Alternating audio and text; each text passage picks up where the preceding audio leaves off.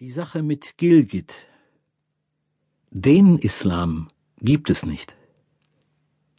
Ich lebe seit fast fünf Jahrzehnten in einem muslimischen Land. Pakistan ist eine islamische Republik. Der Islam ist durch die Ereignisse des 11. September 2001 in die weltweite Diskussion geraten. Er wird im Westen als die Religion des Terrorismus gesehen. In dieser Situation ist es für den Islam ausgesprochen schwer, sich als vielschichtige Religion verständlich zu machen. Zweifellos haben sich seit diesem Datum religiöse Themen zugespitzt. Das merkt man überall. Zum Beispiel in Gilgit im Norden Pakistans. Das war ein total friedliches Gebiet, in dem es keine religiösen Konflikte gab. Ich wusste nicht einmal, wer von den Mitarbeitern im Team Sunnit und wer Schiit war. Dann aber begannen die Schiiten und Sunniten aufeinander zu schießen. Als wir angesichts dieser Lage darüber diskutierten, wer wo arbeiten könnte, ohne gefährdet zu sein, und ich einen Vorschlag machte, lachten die Mitarbeiter und fragten mich, ob ich wirklich nicht wüsste, wer Schiit bzw. Sunnit sei. Nebenbei, sie fanden das herrlich. Ich bestätigte, dass ich das wirklich nicht wüsste. 2005 stand das Projekt kurz vor dem Auseinanderbrechen in einen sunnitischen und in einen schiitischen Teil. Es gibt Gebiete dort, in die die Schiiten nicht gehen und solche, in die die Sunniten nicht gehen, die sogenannten No-Go-Areas. Das hat natürlich Konsequenzen für die Mitarbeiter, die der jeweiligen religiösen Richtung angehören, und für die Patienten. Das Ganze erinnert mich fatal an die Situation in Nordirland. Keiner weiß genau, warum er eigentlich streitet. Deswegen kann auch niemand genau die Unterschiede zwischen Sunna und Shia definieren. Ganz allgemein und vereinfacht gesagt, ist das wie der Unterschied zwischen Katholiken und Protestanten. Aber die sozialen Unterschiede, die in Irland mit ein Grund für den dortigen Konflikt sind, hat es im Norden Pakistans nie gegeben. Der Unterschied zwischen Sunniten und Schiiten ist zum ungenauen Markenzeichen für zwei verfeindete Seiten, zum Ausdruck der allgemeinen Unsicherheit und eines Zustandes geworden, in dem alles sehr leicht explodiert. Ein Beispiel der Polizeichef dieses Gebiets, ein Sunnit, ist mit seinem Jeep tödlich verunglückt. Da dies in einem schiitischen Gebiet geschah, wurde behauptet, dass die Schiiten das eingefädelt hätten. Tatsache war, dass ein Hund vor den Jeep gelaufen war.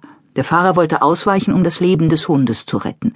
Dabei hatte er auf der schmalen Piste die Kontrolle über den Wagen verloren und war in eine Schlucht gestürzt. Als ich dem Team diese Darstellung anbot, sagte einer, aber den Hund, den haben Schiiten absichtlich vor den Jeep getrieben. Wie soll man da noch einen Dialog führen? Der theologische Unterschied zwischen Schia und Sunna hat bei den Konflikten in dieser Region nie eine wirkliche Rolle gespielt.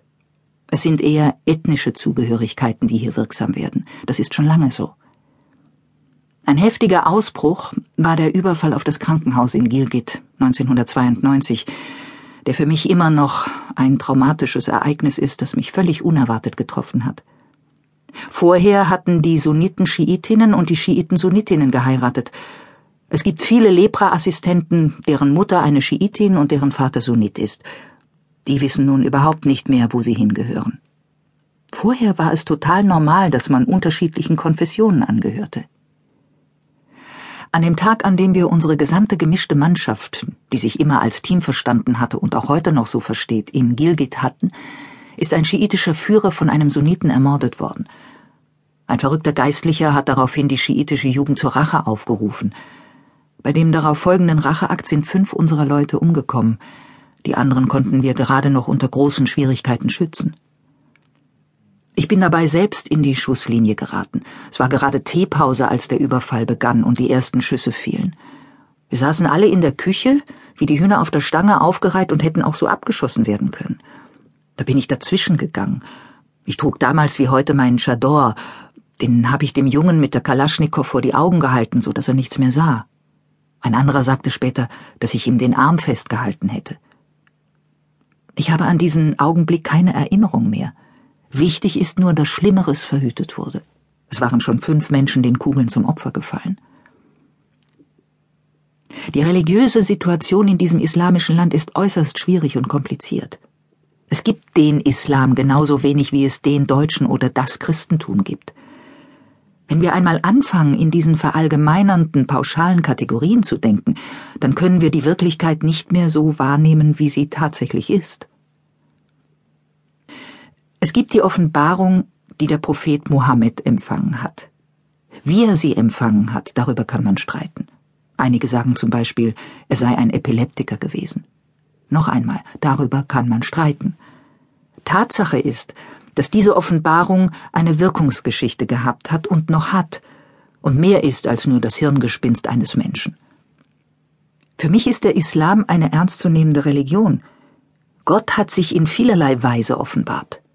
Warum sollte er sich nicht, nachdem er sich den Stämmen Israels offenbart hatte, noch den Stämmen in der arabischen Wüste auf eine andere Art offenbart haben? Das alles bleibt ein Geheimnis Gottes. Ich frage ihn sowieso oft, ob es denn nötig war, dass er so viel Unterschiedliches in der Welt geschaffen hat. So viele verschiedene Pflanzen, Insekten, Bäume, Berge und Steine. Nötig waren von allem höchstens zwei oder drei. Damit hätten wir leben und überleben können. So wie sich die Natur uns darbietet, ist es die reinste Verschwendung. Genauso ist es in der Geschichte der Menschen.